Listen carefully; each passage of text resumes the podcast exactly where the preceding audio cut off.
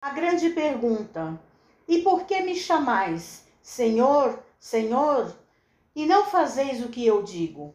Jesus, Lucas 6,46 Em lamentável indiferença, muitas pessoas esperam pela morte do corpo, a fim de ouvir as sublimes palavras do Cristo.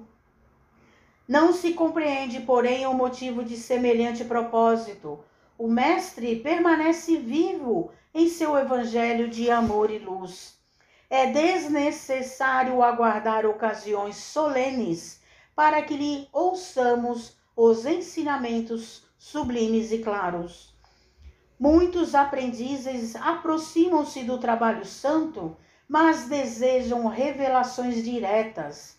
Teriam mais fé, asseguram displicentes, se ouvissem o Senhor de modo pessoal em suas manifestações divinas.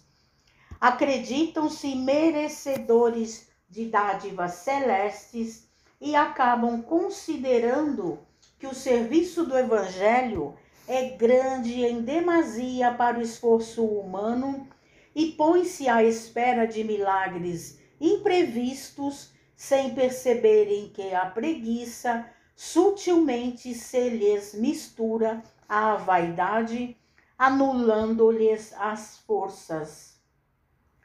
Tais companheiros não sabem ouvir o Mestre Divino em seu Verbo imortal.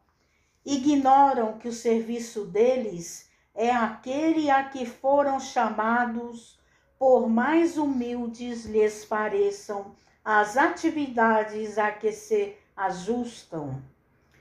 Na qualidade de político ou de varredor, num palácio ou numa choupana, o homem da terra pode fazer o que lhe ensinou Jesus.